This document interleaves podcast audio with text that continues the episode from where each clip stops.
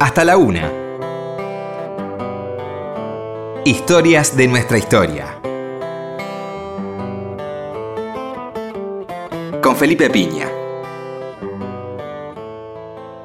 Por Nacional.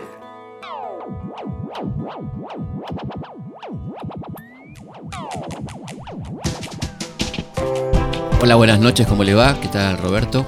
Hola, Felipe, buenas noches. Acá estamos nuevamente en Historias de nuestra historia, en vísperas del Mundial, y nos pareció muy oportuno invitarlo a Matías Bauso con su libro impresionante, ¿eh? tipo guía telefónica.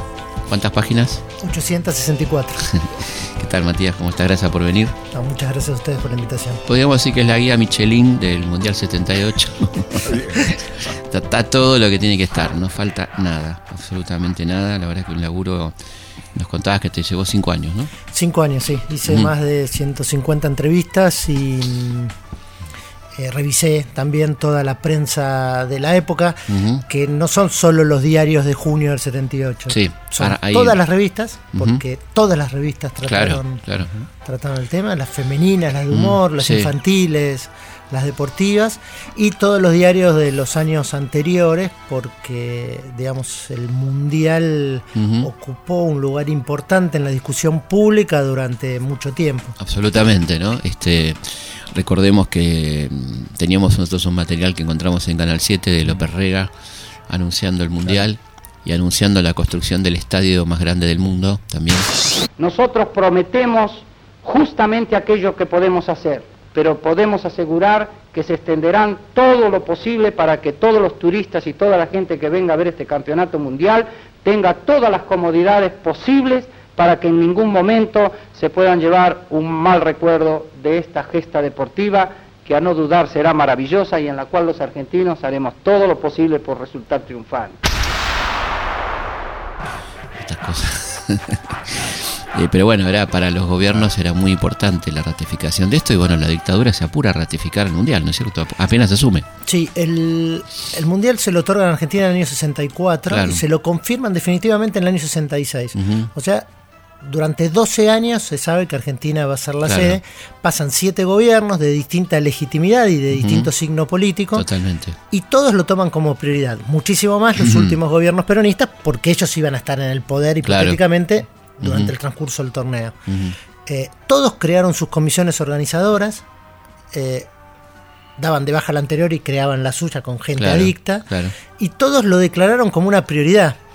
Eh, nadie quería tomar la decisión antipopular de no organizar el mundial, que eso es cierto, era un viejo anhelo de la gente organizarlo Desde el año 30 y ganarlo, Claro. las dos cosas, desde Sí. que se perdió la final del mundial del 30, del primer mundial. Eh, Uruguay. el- la Junta en, la- en una de sus primeras reuniones, eh, en, los, en las actas de las reuniones de la Junta no está mencionado el mundial, pero Juan Aleman contó que en, en una de las primeras reuniones, la primera o la segunda, se trató el tema del mundial y qué se hacía. Videla pregunta eh, cuánto iba a salir el mundial, le dijeron que 70 millones de dólares y él contesta, bueno, si sale 100 también lo, también lo hacemos. Eh, Salió con 500, ¿no? Salió 700 millones 700 de dólares. millones. Hay un dato que es muy impresionante para evaluar cuántos son esos 700 millones de dólares, más que... Sí, aclaremos que no son los de ahora justamente. ¿no? No, no, actualizados deben ser alrededor de 10 mil millones de dólares actuales, pero en realidad el dato, que es muy llamativo, es que en España 82 hubo 17 sedes. Se construyeron dos estadios nuevos y 15 se remodelaron. Claro. Acá se construyeron tres y se remodelaron otros tres. Acá jugaron 16 equipos. En España, cuatro años después, 24 equipos. Bueno, España gastó 150 millones de dólares. Ujú, Y claro. Argentina gastó 700 millones de dólares. Sí. Yo creo que ese dato solo. Sí, porque eh, además está esta cosa tremenda, ¿no? Que uno lo enoja tanto de la ignorancia o de la ignorancia elegida de que no fueron corruptos, ¿no? Que simplemente vinieron a poner orden, que no, que el- la dictadura no fue corrupta, ¿no? Es impresionante que todavía hay gente que diga eso, ¿no? El dispendio de plata fue Mm. este, impresionante. Y Lacoste, que era el segundo del EAM 78, pero que fue el hombre fuerte del, del Mundial, como antes lo había sido eh, López Rega, Claro. en realidad Pedro Ladio Vázquez, que era el sec- Sí. subsecretario de Deportes, pero que dependía de López Rega, eh, tuvo un incremento patrimonial del 450% en dos años. Eh, murió hace pocos años con la Mm. causa abierta todavía, Claro. digamos, nunca, nunca, Sí, fue sí. nunca llegó a sentencia esa, esa causa. Eh, y en el juicio, Joao Belange, el presidente de la FIFA, dijo que él le prestó dinero, que le hizo una gran donación Mm. en dólares. Qué buena. Este, Qué gente buena, ¿no? y Avalanche después lo nombró eh, vicepresidente de la FIFA hasta que en, medio del Mundial 86 unos periodistas argentinos hicieron un proto escrache y lo obligaron, la presión internacional lo obligó a renunciar. Y rápidamente Grondona ocupó su lugar, digamos, aprovechó las circunstancias. y- Hombre de Macera, recordemos, ¿no? eh, hombre, hombre de Macera, eh, cuñado de Viola, tenía relaciones eh, familiares con Viola, con la esposa de Videla, hombre de Macera, y había ocupado subrepticiamente este, una posición en una de las comisiones organizadoras como representante de la Marina, en un puesto muy menor, en el año 74.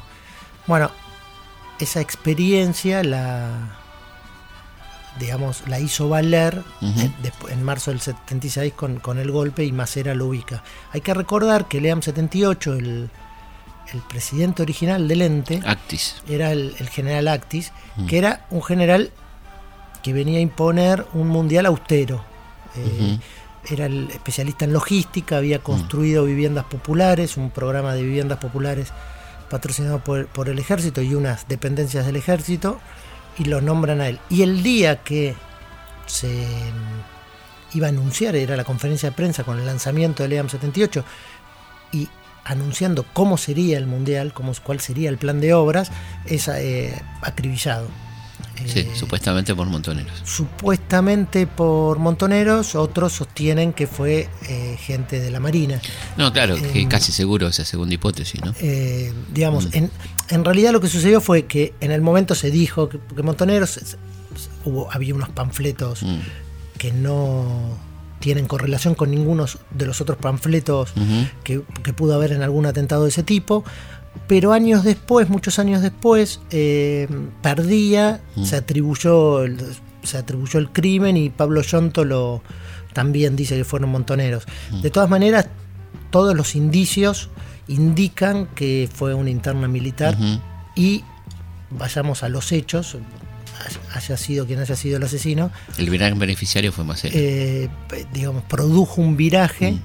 Ta- Tanto es así que la conferencia de prensa no se hizo ese día, se hizo dos días Mm. después, la hizo Lacoste y anunció un, un mundial para, Sí, sí. para nada austero, ¿no? Rimbombante. Sí, de- porque la aspiración era exactamente esa que tenía López Rega, era hacer el mundial más grande del mundo, el mejor mundial del mundo, la mejor ceremonia inaugural, los mejores estadios del mundo, el mejor canal de televisión del mundo. Claro.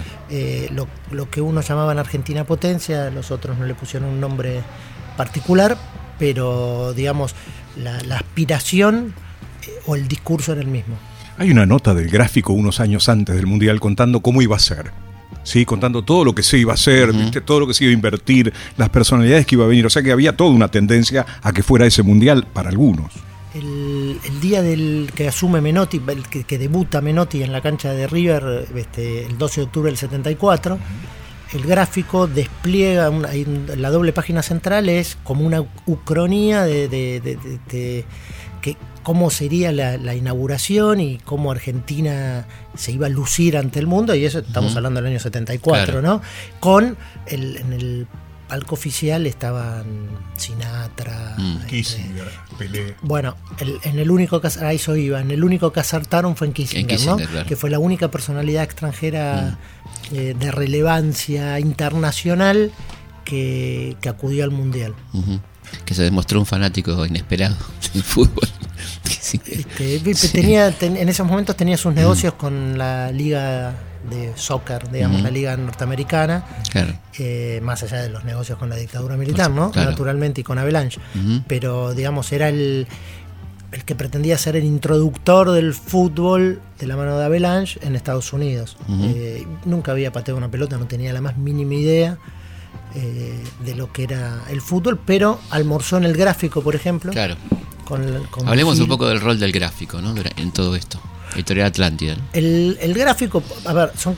eh, parece que, que no, pero son cosas distintas. El gráfico eh, era la gran revista deportiva, me animaría a decir no solo de habla hispana, sino casi del mundo. Cuando uno viajaba y veía Don Claro. Balón, eh, Guerín Esportivo y otras revistas de, de fama, además quedaban muy empequeñecidas al lado del gráfico. El gráfico tenía grandes plumas y en esos años 70 la redacción era una mezcla entre experiencia, que estaban Vega Onesime, Cherkis Vial, Claro. y además con un plantel joven que eran Carlos Ares, Blanco, claro. Ferreira, Carlos Ferreira y demás, que estaba excelentemente escrito, tenía un material fotográfico increíble, increíble. Uno Claro. muchas veces la televisión no daba todos los partidos, no se veían los goles. Uno compraba el lunes el gráfico para saber si había sido penal, si no había sido Claro, penal. increíble la cantidad de fotos. Y... Era increíble la- Sí. la, la calidad y la precisión fotográfica también. Eh, el gráfico fue un gran propulsor del mundial de siempre, desde el año 70. Eh, Lo cual no tiene nada de malo en sí mismo, porque Lo- to- todo- todos éramos propulsores del mundial. Este- Todos queríamos que haga el mundial, por supuesto. lo cual, este, digamos, y era menotista por, por- por convicción futbolística, lo Claro. mismo, lo mismo que la sección deportiva de Clarín. Entonces, el apoyo fue muy explícito y bastante eh, ascético en ese sentido, en el sentido de que propulsaba el mundial y pedían que se hicieran las cosas bien y que, que se hicieran las cosas, durante mucho tiempo Claro. la- las obras estuvieron paralizadas Sí. y el mundial peligró en muchísimas ocasiones. Durante el año 74 y 75 la FIFA lo reconfirmó seis veces, claro. por lo menos. Eh, después, durante el mundial, también la cobertura es impresionante y tiene dos gran, tres hechos eh, vergonzantes, que son eh, la carta de. Kroll, una carta apócrifa, que el- el- el Contemos que él era Kroll. la- la- Kroll era el capitán de la selección holandesa que estaban en la concentración en, en Mendoza y publica una carta dirigida a la hija diciéndole que en Argentina eran todas flores, era toda una maravilla, Sí, que, amigos. que reinaba la paz, que éramos amigos, que no, se- no te preocupes por papá. Escrita en inglés, eh, la hija era holand- holandesa y tenía Claro, seis años, claro. este, mm, y, fi- Detalle. y firmada, firmada por él, que era, fue una, digamos, una carta que inventó Mm. Enrique Romero, que era el corresponsal del gráfico en, en Holanda, en Mendoza, Mendoza. que tuvo antecedentes de, de- de ese tipo de cosas y este, después volvió a incurrir en alguno de esos reportajes, Qué audacia, ¿no? entrevistas inventadas. Qué audacia, digo. Eh, es muy impresionante. El- Mm. Después tiene la foto de los comandantes gritando el gol, que después fue tapa de, de- de Somos. Mm. Pero en eso hay que decir que todos los diarios nacionales, al menos, que son los que revisé yo, eh, en cada uno de los partidos de Argentina tiene su foto de los comandantes en el palco en la primera página de, la, de la cobertura. Eh, a partir del partido con Polonia, el primer partido de la segunda Mm. rueda, ya aparece Videla gesticulando con, con los dedos para arriba, haciendo ok, saludando o gritando goles. Ya ese grito de gol ya está en el partido con Perú. Todos de civil. Siempre todos de civil. Todos de civil. Videla, el partido con Hungría, que es el Mm. partido de- de, Primer partido. el primer partido de Argentina. Es el tercer partido que él va a la cancha. El primero fue la ceremonia, el segundo fue la ceremonia inaugural, el de Alemania-Polonia, y el primero había sido un partido en la cancha de Boca de la serie internacional del 77 de Argentina-Yugoslavia. Que no recibió, no tuvo apoyo popular, pero tampoco fue denostado, Claro. ni mucho menos. Mm. Eh, Tampoco daba mucho para que, lo- que Nat- de la gente se animara, ¿no? Era, Natu- era nat- complicado. Naturalmente. Claro, eh, claro. Pero si uno ve la- las imágenes de la ceremonia inaugural que se pueden ver en, en Mm. Sí. YouTube, cuando Videla da su discurso, que es un discurso que intenta hacer eh, parecer improvisado, pero no lo lee, pero está totalmente aparte un discurso cuartelero. es- es- Total. A, a ver, es, un, el- Claro. es, es la primera vez que habla a la, por llamarlo de alguna manera, a la masa, Claro. a la gente, le está este, Mm. a- habituado a hacer discursos castrenses Claro. y tiene ese tono Exacto. y este el mismo lenguaje alambicado que, que un discurso Sí, castrense. sí, completamente. Está hablando en el cuartel, en realidad. Eso es. Sí, este, sí. Bueno, Invito a escuchar este discurso. Vamos a escucharlo a continuación a Videla en este esta arenga ¿eh?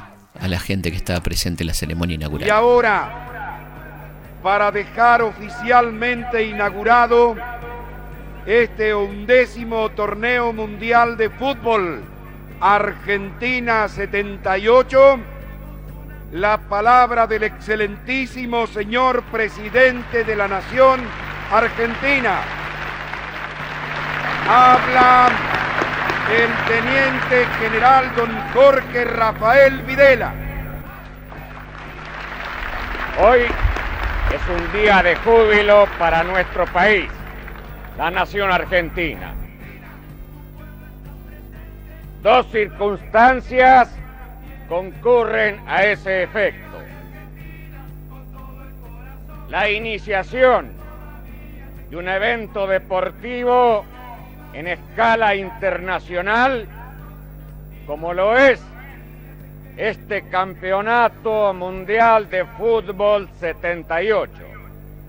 Por otro lado, la amistosa visita de miles de mujeres y hombres que procedentes de las más diversas regiones de la tierra nos honran hoy con su visita, con la sola condición de su buena voluntad, en un clima de afecto y de respeto recíproco. Y es justamente la confrontación en el campo deportivo y la amistad en el campo de relaciones humanas que nos permiten afirmar que es posible, aún hoy en nuestros días, la convivencia en unidad y en la diversidad. Única forma para construir la paz. Esa paz dentro de cuyo marco el hombre pueda realizarse plenamente como persona con dignidad y en libertad. Estamos con Matías Bauso hablando de su libro Mundial 78. Cuando uno ve termina el discurso, hay aplausos y un rápido paneo Sí. en las tribunas y no hay ni el menor indicio de euforia. Hay Vuelo una- de palomas ahí. Hay un aplauso, hay un aplauso, sí, porque el mensaje es de la paz y el Claro, amor, es el mundial de la paz y el amor. Hay un paneo y la- el hay un aplauso respetuoso, pero no hay euforia. Los momentos de euforia del- de la ceremonia inaugural son cuando se forman las palabras Claro. Mundial 78 y Argentina. Ujú. Y ahí sí hay euforia y, el grito- Claro. y- y nace el grito de Argentina, Argentina, pero no con la presencia de los comandantes. Claro. Ahora, los hinchas no éramos los hinchas, los que íbamos, íbamos habitualmente a ver fútbol, digamos, Mm. no estábamos todos representados en la gente que, que iba a esos partidos. No, porque Claro. las entradas eran caras. Carísimas. Primero, las entradas se vendían primero por bloques. que- pues, Ahí contás vos, eh, reproducís la varias gente que fue a comprar. Eh, Ariel Sher, bueno, que cuenta cuando fue a comprar, ¿no es Sí. cierto? Claro. Eh, Que no era fácil, que era caro. Había unas colas tremendas en Banco Nación, yo me acuerdo. Eh, Eran, se vendían en el Banco Sí. Nación, en la sede central y en distintas sedes del Sí. país. Eh, se vendían por vouchers en la primera tanda. Mm. Vos podías comprar eh, o el partido inaugural o la final, no podías comprar los dos a la vez. Y el- la serie de Argentina, en- Claro, en, la cancha claro. de River y demás. ¿Cómo fracasó la venta en el exterior? Mm. Porque ese es otro aspecto. La, la venta en el exterior fracasó. Acá hubo otras dos o tres tandas de ventas. Hasta terminó en, en- a, a mediados de abril fue la última tanda de venta que ahí sí se agotaron las entradas. Claro. Eh, se esperaban entre. En, López Rega hablaba de 150.000 turistas. Después esos, esos cálculos se ajustaron a entre 50 y 60.000 turistas. Nada. Llegaron 7.000. Una cancha es. Llegaron 7.300 turistas. Nada. Y Pero va a ser el mundial más fracaso, más este, fracasado del mundo, ¿no? en cuanto a, a- a, eh, gente extranjera, supongo, Estamos hablando supongo de- que sí, porque en México 70 hubo 15.000 Ujú, turistas. claro. Eh, estamos hablando de que había que venir en invierno al sur del mundo a un. País en que no se sabía en qué estado estaba. Digamos, tanto es así que muchos de los corresponsales extranjeros, periodistas deportivos, Mm. cuando volvieron a sus países, eh, dieron una buena imagen del Claro. país porque porque ellos esperaban un paisaje de trincheras. Claro, total. Este, pensaban encontrar a la gente tiroteándose por las calles, Seguro, que no seguro. poder salir, este, estadios eh, totalmente Alambrado, sí. alambrados, blindados. ¿Por qué aparte? Porque a partir de los Juegos Olímpicos del 72, con la masacre Mm. del equipo israelí, Claro. eh, todos los grandes eventos deportivos tenían una gran presencia militar y una gran seguridad. Entonces hasta pareció que acá había menos. Claro. Eh, hay un...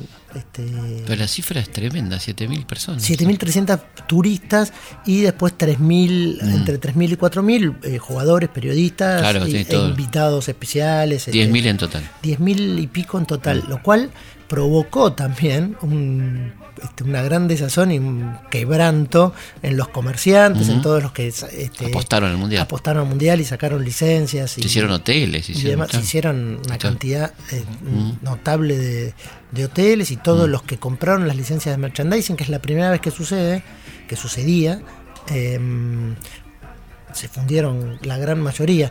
Que eso también es un dato. Eh, el Mundial 78 impone por primera vez un modelo de negocios. Ujú. Avalanche gana las elecciones en el Mundial en medio del Mundial 74. Por primera vez en la historia de la FIFA no gobierna un europeo. Y lo que hace Avalanche es imponer un nuevo modelo de negocios con Coca-Cola, Claro. este, con Adidas, Café de Brasil. con Café de Brasil. Son los tres grandes sponsors y son, los, son las tres grandes patas donde se para para lanzar esto de la Claro. basarse en la televisión, los, invitados especiales, los palcos y demás. Entonces a él le convenía un gobierno que le debiera favores, que, le, que fuera laxo, que le permitieran moverse Seguro. eh, y poder hacer él sus negocios y establecer este modelo de negocios que después creció exponencialmente, ¿no? Claro. Eh, tanto el gobierno peronista como eh, la dictadura militar se mostraron permeables a toda esta situación con Avalanche y Claro. los poderosos de la... Más que permeables se asociaron, digamos. Eh, eh, claro. Es básicamente eso. Claro, porque- En- el 28 de marzo del 76 llega una delegación de la FIFA Cuatro días después del golpe. preocupados para ver qué sucedía. Este. Y el 29 ya se habían puesto de acuerdo. Claro. Fueron a comer y dijeron, bueno, tanto para vos, tanto para mí. Con, con un paisaje de. eh, había pozos, ¿eh? En los tres estadios estaban hechos los Sí, pozos sí, nada más. Estaban hechos, faltaba un año y medio, no había televisión color, que era condición claro, sine qua non para ese mundial. claro. Y los, los, los tres estadios que había que remodelar no se había hecho nada, se seguía jugando. Y los tres estadios que había que construir, había pozos. ¿Te acordás de que cómo se salía la, la La- ca- el césped, cómo se salían los partidos? Qué desastre, Sí, qué, sí, qué sí, malas sí. que eran las canchas. Sí, sí, decían que había habido un trabajo para que eso fuera así. Seguimos en Historia de nuestra historia conversando con Matías Bauso sobre su libro 78. Pero yo lo que recordaba con lo que decía Matías es el 24 de marzo lo único que se transmitió fue un partido, de Argentina. Exactamente. Sí. Cosa terrible. Sí, sí, con Rusia o con, con quién era, con Polonia, ¿no? Con, con Polonia. Con Polonia. Polonia. Polonia. Sí, que hacía un frío, se veía que estaba, el pobre arquero estaba tremendo, ¿no? Me acuerdo de la empresa este, que consultora que contrató la dictadura, Sí. que le aconsejó algunas cosas interesantes, ¿no? Le, eh, Burson Masterler le, Masterler. le- le hace el, el, digamos, este trabajo de consultoría De imagen. de imagen y que en realidad es muy gracioso este, porque da una serie de, de consejos y, de, y propone por- ejemplo, lo primero que se puso en práctica fue la primera visita de Videla a Caracas, Sí. que es la, como su primer viaje internacional. Eh, va con Fangio, con Favaloro, este, le dicen que lleve gente prestigiosa en el mundo, Claro. argentinos prestigiosos, como para que lo avalen. Y después inicia una serie de eh, entrevistas trayendo corresponsales extranjeros Claro. y llevando periodistas argentinos al mundo. Este, pero el resumen de todo es que si no se arregla lo de este, los, este, las violaciones a los derechos humanos, el- De hecho, le preguntan en Caracas. el gobierno nunca va a tener legitimidad. Si En esa conferencia de prensa le preguntan por los desaparecidos. le dice, si no lo Sí. hacen rápido, este, que es más o menos lo que, le- lo que dice la Embajada de Estados Unidos, este, lo que tengan que hacer, Apúrense, rápido. apúrense. Este, entonces, eso es, eh, es como muy impresionante. Después, Burson Masteler también los asesora para el Mundial en esta cosa de imagen, que eso a mí no me parece tan... por- de hecho, Burson Masteler lo hizo para Canadá, para los Juegos Olímpicos de, de Montreal del 76. Claro. Eh, digamos, esas empresas hacen ese Sí, sí, trabajo por supuesto. en ese sentido. Y la verdad que la consultora al final se cubre con diciéndole este, el mundo los ve este, como asesinos, Claro. este, se, lo, lo- Se lo dicen. Lo dice. El terrorismo este, de derecha, dice el terrorismo de derecha. Lo, eh, lo dice. Sí, sí. Este, Lo dice claramente el informe, digamos, el que no lo quiso leer, no lo quiso leer, pero el Por informe lo decía. ¿eh? Por supuesto. Hablemos un poco de la, de la interna de la selección. Hay una, una cuestión ahí interesante con Carrascosa, ¿no? Con, esto de Carrascosa que a mí me contó personalmente que se bajó por una cuestión personal, que no tuvo nada que ver con lo ideológico, ¿no? De una gran honestidad, me acuerdo, estaba haciendo un documental sobre la dictadura, lo, lo convoqué y me dijo, mira, yo te podría contar una de Cowboy, pero la verdad que yo me bajé de la selección, más allá de mi militancia política, por una cuestión personal. No sé vos qué, qué versión tenés, ¿no? Eh, exactamente esa. A ver, Ujú. el- Que me pareció de una honestidad brutal porque el tipo podía haber inventado ahí cualquiera, ¿no? Carrascosa es un héroe no por haberse Claro. bajado, sino por la actitud que tomó después. Porque muy fácilmente él podría haber dicho, eh, yo me bajé para no ser cómplice, para no ser Tal colaboracionista cual, tal cual. y demás. Y cualquier cosa que él hubiera dicho a favor o en contra, hubiera este, mandado en casna, por decirlo de alguna manera, a los compañeros. A los compañeros que él, Claro. del cual era capitán hasta, hasta diciembre del 77. Sí, sí. Y su silencio fue, eh, a lo largo de todos estos años, fue una actitud de, una, de un coraje este, y de un honor Total. eh, absolutamente desusado. Él, en realidad, se baja por un cúmulo de situaciones, que son eh, la presión. A él lo silbaban cuando en la serie internacional del año 77, en la cancha de Boca, Argentina juega siete partidos con selecciones europeas. A él lo silbaban cuando la voz del estadio daba el equipo. Decían que jugaba porque era amigo de Menotti.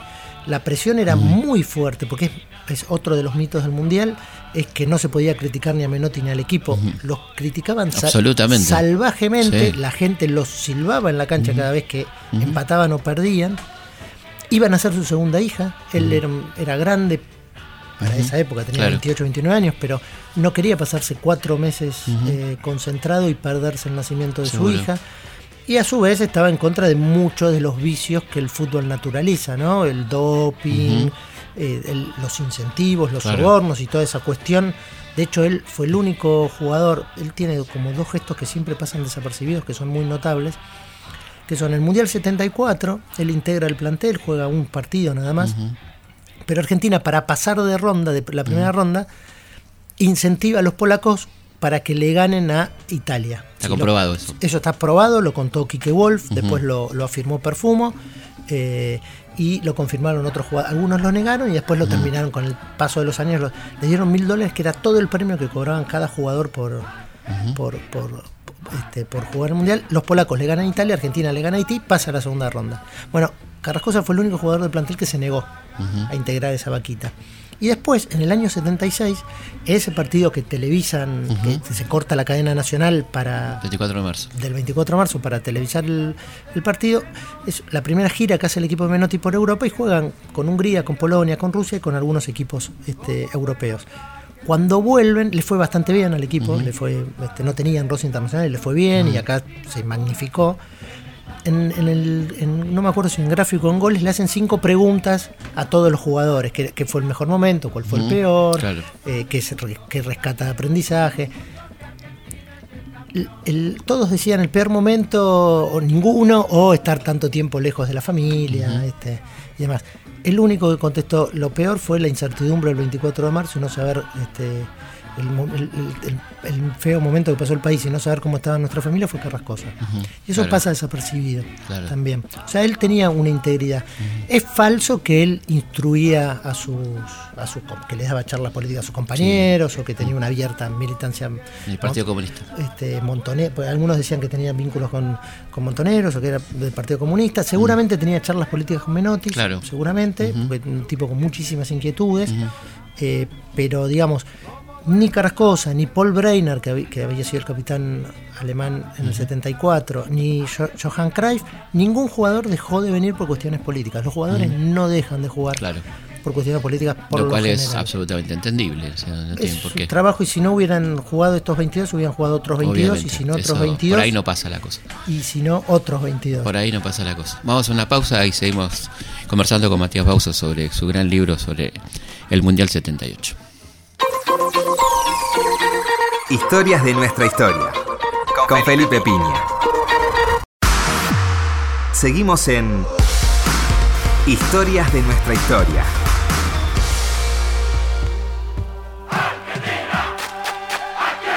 Seguimos en Historia de nuestra historia hablando con Matías Bauso sobre Mundial 78, su gran libro, la verdad que una enorme investigación y hay algunas cosas este, colaterales pero que son interesantes, que es el tema Clemente, por ejemplo, ¿no? ¿Cómo fue esta historia con, con Muriós y todo Clemente, eso, ¿no? Clemente, eh, inicia una campaña para que se tiren papelitos. Eso habla de dos o tres cosas. Uno, la- el diario se empezaba a leer por la página de historietas, digo, es una Claro. costumbre que se perdió. Sí. Pero la gente Se compraba. perdió la costumbre de leer el diario, se digo. perdió la costumbre de leer el diario, Claro. de hecho. Sí, pero sí. digamos, la gente daba vuelta y leía el Loco Chávez, el Clemente, Claro. Diógenes, el chiste de Fontana Rosa, el de Christ, este, y, y demás. La campaña empieza a fines del 77, digamos, la discusión. Claro. ¿Por qué? Porque la campaña del, del gobierno militar era por la imagen. Era a los taxistas que no pasen a los turistas, este, a los mozos que devuelvan Claro. el vuelto. Había Eh, una, una publicidad televisiva de eso. Claro, Sí, sí. sí, sí, que, que- que corre uno Claro. con una cartera y Muñoz se mete en el medio Sí. y explica. Mister! ¡Hey, mister! Oh, ne, tax Miguel. De nada, de nada. Viaje. Buen viaje. Este muchacho acaba de hacer un gol argentino. En el campeonato mundial todos debemos hacer goles como estos. Goles que no se gritan y se sienten para adentro, pero valen mucho más que todo un campeonato.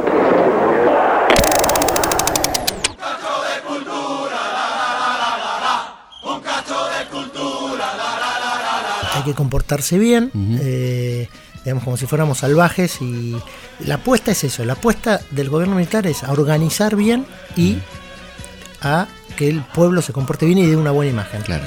Tanto es así que después de la ceremonia inaugural todos los diarios y las revistas titulaban Argentina ya ganó, por si acaso, para no detenernos en las Claro. eventualidades deportivas, porque uno no sabe qué puede pasar en la cancha. siempre campeones morales. Entonces, este, y como los antecedentes deportivos no permitían Ser muy dilucidar optimista. si, claro. si íbamos a ser campeones o no, entonces, y Clemente empezó esta campaña y Muñoz, Muñoz tenía un poder extraordinario. Claro. Muñoz los domingos tenía un share de superior al 80%. Uno lo escuchaba en cadena. Iba caminando por una avenida y entre el kiosco de flores, el puesto de diarios y el kiosco de cigarrillos, no se interrumpía nunca la transmisión del partido de Muñoz, Claro. porque lo escuchaba En todos. todo el mundo. Hay una cosa cierta de Muñoz, es que Muñoz ya era Muñoz antes de marzo Sí, del claro, 76. claro. Este, Totalmente. Y fue el gran impulsor del Mundial, fue el, el gran impulsor del Mundial. Entonces, con todo eso, se tomó la atribución de prohibir los este, papelitos, de iniciar una campaña para prohibir los papelitos. Eh, y Clemente le contestó, este, desde, y eso fue tomando este, un- una, este, una violencia, digamos, porque Claro. fue una repercusión impresionante que terminó con la gente cantándole a Muñoz en contra en la cancha y, al, y vivando a Clemente, Clemente en el cartel, en el autotrol, en el cartel Claro, total. el- electrónico, y la gente, eh, los policías prohibiendo que pasen por orden de la FIFA, que pasen las bolsas con papeles y la gente igual metiéndolas de contrabando, de contrabando en la cancha. Tanto es así que en el último partido Belange tuvo que salir a decir que podía ir la gente con papelitos. Claro. Y es una campaña que la ganó largamente eh, Clemente. Y después está la discusión sobre Caloy, ¿no? Sobre si Caloy este, fue un colaboracionista, porque Clemente fue uno de los personajes Claro. principales del mundial, o un, o este, un resistente. Yo creo que ni una, ni una cosa ni la otra. Caloy era un artista que tenía un extraordinario oído y ojo Claro. para para este, ver qué pensaba y qué sentía la gente y lo expresó, digamos, este, defendió un, un- un detalle de la idiosincrasia futbolera argentina, Totalmente.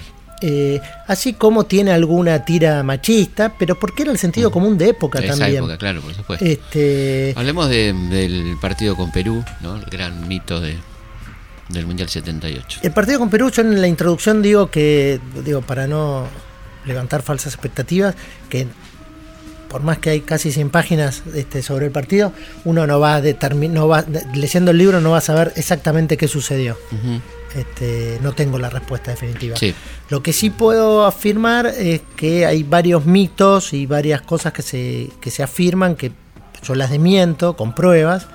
Y puedo afirmar que el partido fue raro, es un partido raro, básicamente. este, es- eso no lo puede negar nadie. Totalmente. Eh, creo que es imposible comprar 22 jugadores y que durante Ujú. 40 años no se sepa. Claro. Eso mucho más porque jugaron 13, de los cuales Sí. dos entraron con el partido definido. Eh, los peruanos eran un equipo que no tenían la preparación física de los argentinos. En esa época del Mundial, los peruanos jugaban entre el 3 de junio y el 21 de junio seis partidos. Entonces venían desmoronados. Habían perdido fácil contra Brasil y contra Polonia los dos partidos anteriores.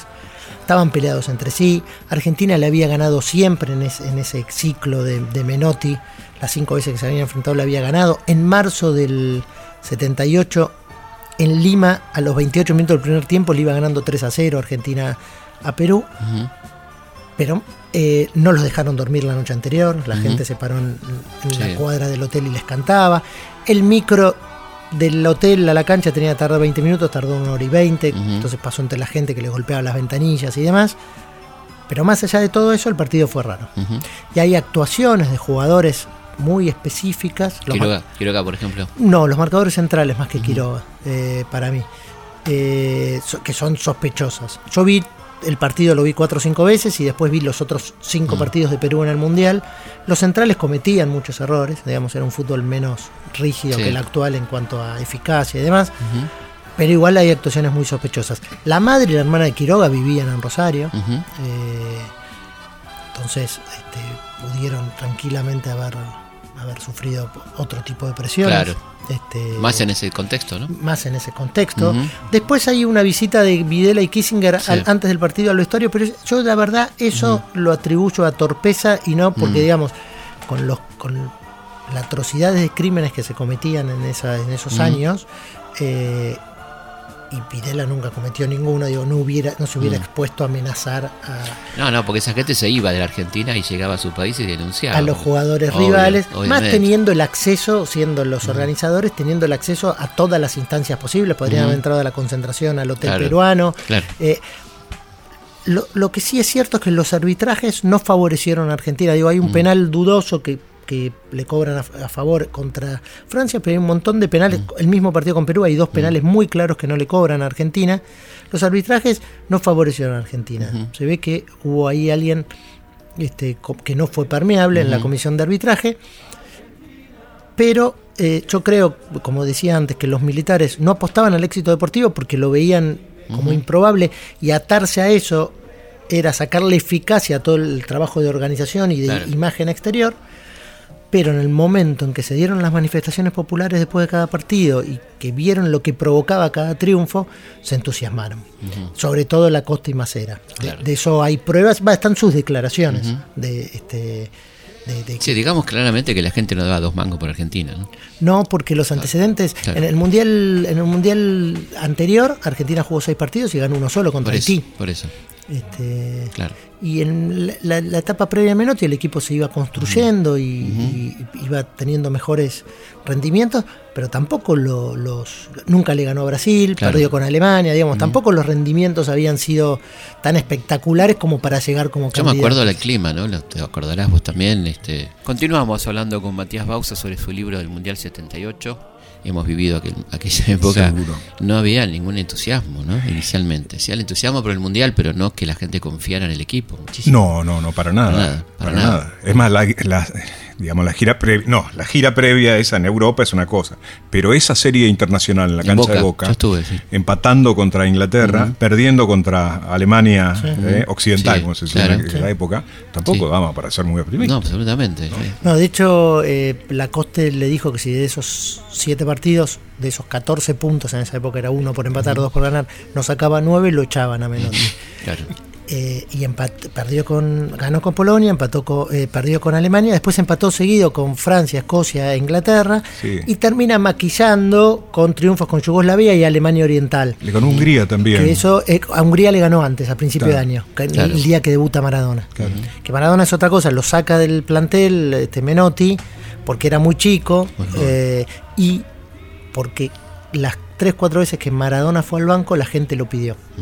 Claro. Este, y era mucha presión para Menotti. Menotti necesitaba otro tipo de jugador, digamos, que trabajara más en ese puesto. Por eso Alonso tampoco era titular, porque era un jugador este, más displicente, digamos, con menos marca. ¿Qué podemos decir de la ceremonia de premiación y de la cena posterior?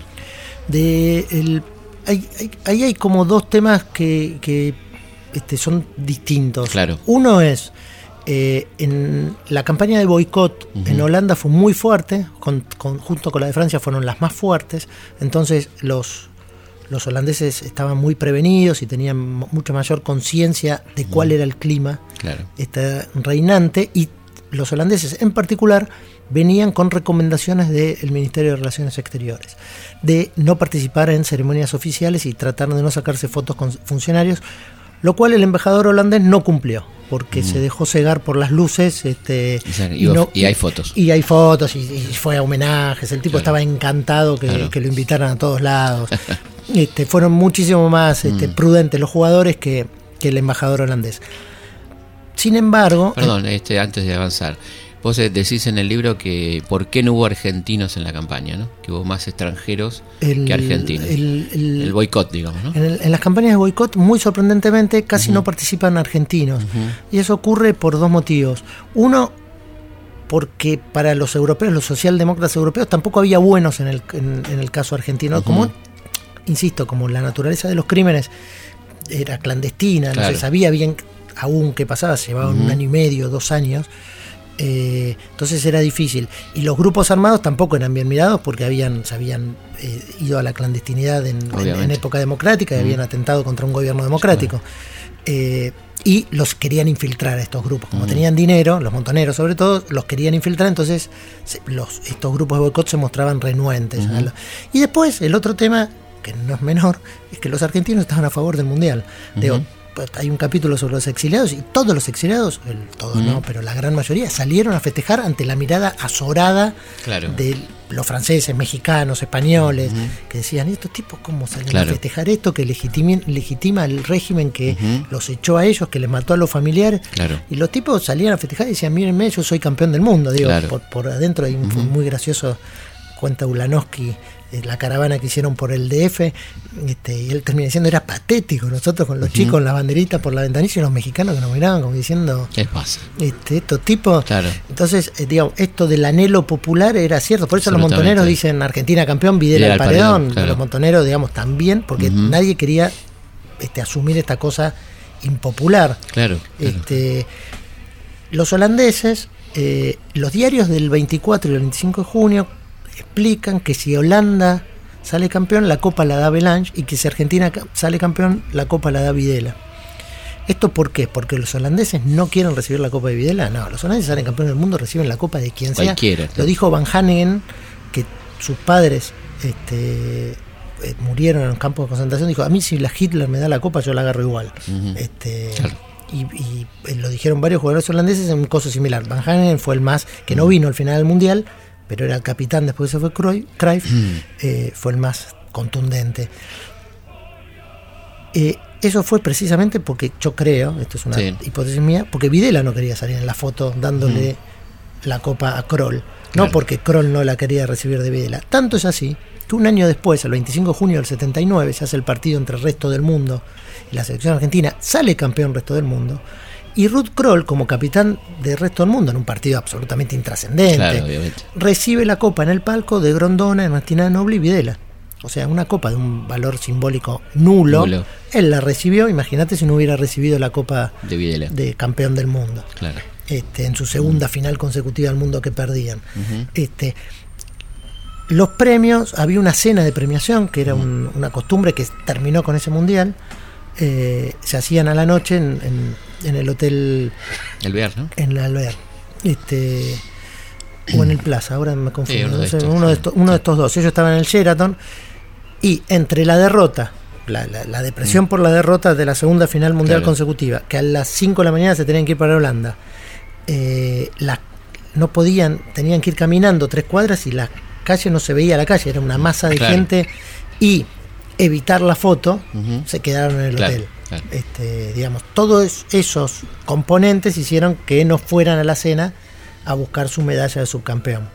Y bueno, después tuvo la, esa cosa increíble de Videla saliendo la- al balcón de la Rosada, ¿no? Eso es muy impresionante. Hay un. El, el día 26 de junio, el lunes, los estudiantes secundarios este, siguen festejando y terminan yendo a la, la- la Casa Rosada, a la Plaza de Mayo, 5 o 6 mil este, jóvenes y después se sumaron oficinistas y bancarios Sí, y demás y le empezaron a pedir a Videla que saliera. Al, a mediodía salió caminando por la puerta principal y saludó y después siguió y a la tarde volvió a salir y salió al balcón, que esa es la foto que perpetuaron la tapa de los diarios del, del 27 de junio, que está saludando con los dedos en alto desde el balcón de la Plaza de Mayo a la gente que está en la plaza, que son unos, varios miles. ¿Cuánto le aportó el Mundial a la dictadura en términos de imagen, de popularidad, etcétera? Eh, yo tengo una teoría que es que un triunfo deportivo eh, no afecta el humor social más que unos pocos días. Eh, hay algunos estudios en Estados Unidos que, que le estudian eso en las ciudades chiquitas que ganan torneos de, de la Serie Mundial de Claro. Béisbol o de fútbol americano, que hay como un boom de consumo de entre 4 y 7 días y después se, Se se, se- se evapora. Yo creo que a la dictadura eh, el Mundial le jugó en contra. Eh, por un lado, porque se suele decir que el- se utilizó el mundial para tapar los crímenes y sucedió exactamente lo contrario. Yo creo que, porque, bueno, ese es el efecto que tiene el fútbol, ¿no? Todo lo que toca lo multiplica. Claro. Ah, como tiene un efecto enmas- enmascarador, durante ese mes no se habla de otra cosa, Seguro. pero todo lo que toca el fútbol también lo multiplica. Entonces, literalmente todo el mundo se enteró de las violaciones a los derechos humanos eh, por el Mundial de Fútbol, Ujú. por estas campañas de boicot De europeas. hecho, es la primera vez que aparecen las madres en la, en la televisión mundial. ¿no? Bueno, el, el efecto en las madres es el más este, impresionante porque Justamente la televisión holandesa. la televisión holandesa parte la pantalla en la ceremonia inaugural y pone la cancha de River y del otro lado esas 30, 40, 50 madres caminando solas en esa ciudad desierta, porque era un páramo, porque Sí. estaba todo el mundo viendo la ceremonia inaugural.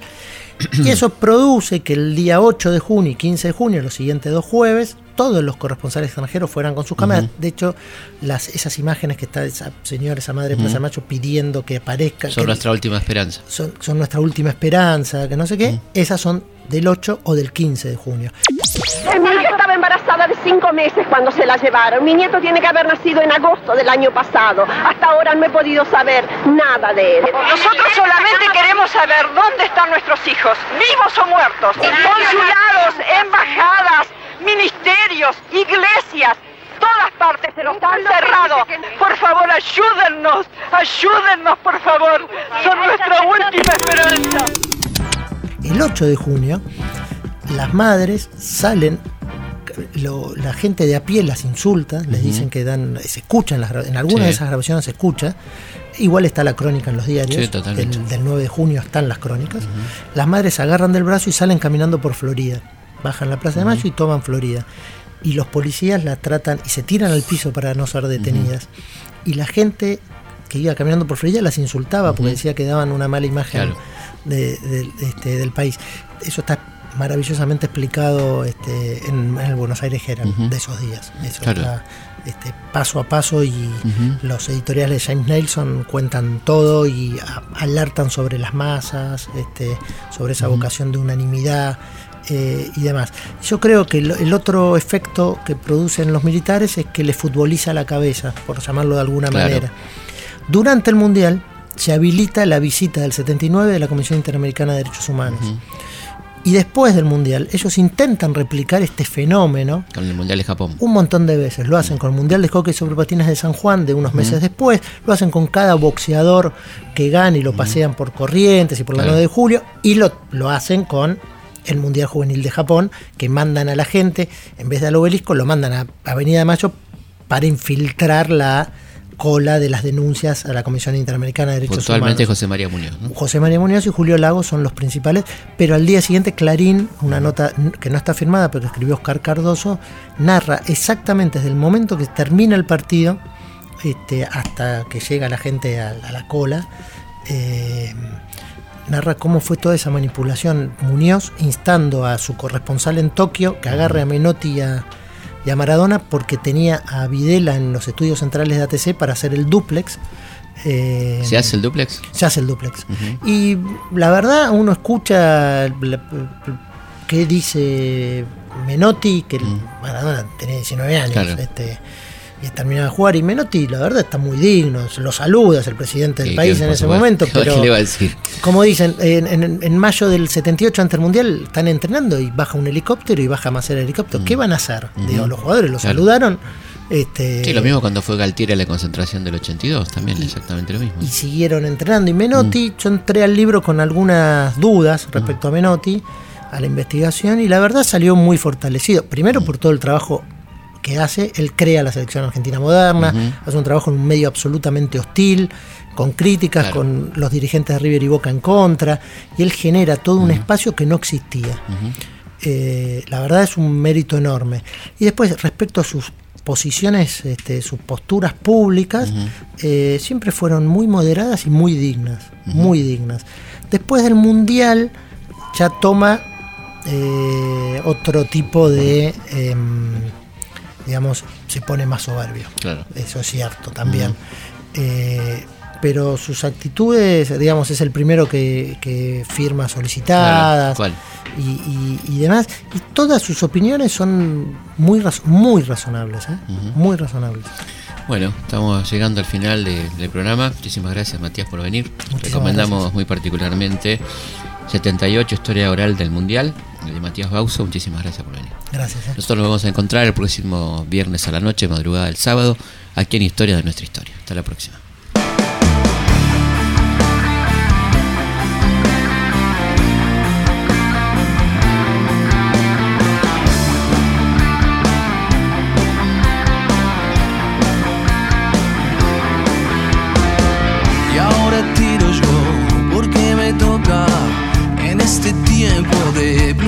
Plumaje blanco.